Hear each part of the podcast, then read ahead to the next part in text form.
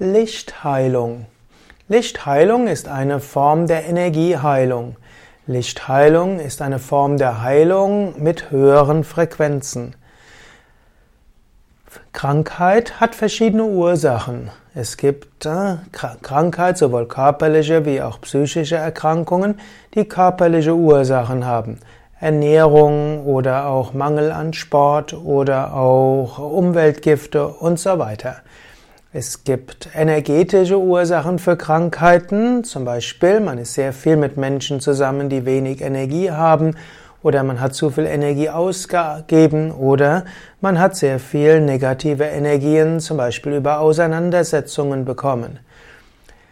Es kann emotionale Ursachen geben, man hat sich sehr viel aufgeregt über etwas, man hat sich geärgert, man ist frustriert, man hat Dauerangst und Stress gehabt.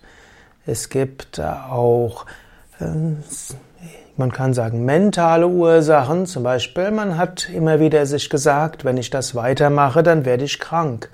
Oder man hat negative Suggestionen sich gegeben und hat ständig sich selbst gesagt, ich bin überlastet, ich kann nicht weiter. Auch das kann zu sich selbst erfüllenden Prophezeiungen werden. Es gibt auch Ursachen von Krankheiten auf der Ebene, im Yoga würde man sagen Vijnanamaya Kosha, auf der Ebene der Sinnkontexte. Plötzlich ist ein Sinnkontext zusammengebrochen und man versteht nicht mehr, warum man etwas macht.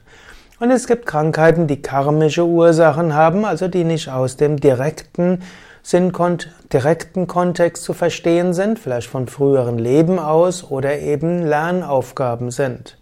Und so wie Krankheiten verschiedene Ursachen haben, können sie auf verschiedenen Ebenen geheilt werden. Lichtheilung ist dort nur eine davon.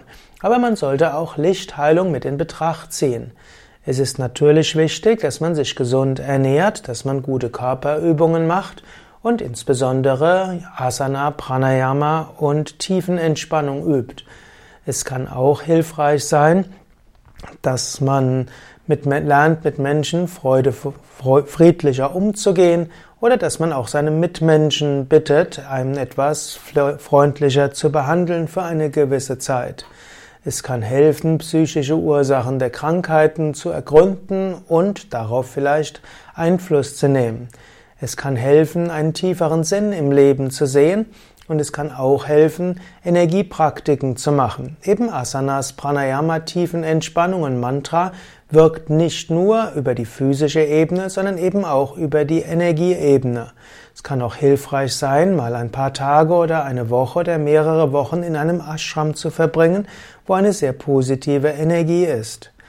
Und man kann auch weitere Energie Heiltechniken nutzen, wie zum Beispiel Energiemassage, Prana-Heilung, Reiki und so weiter.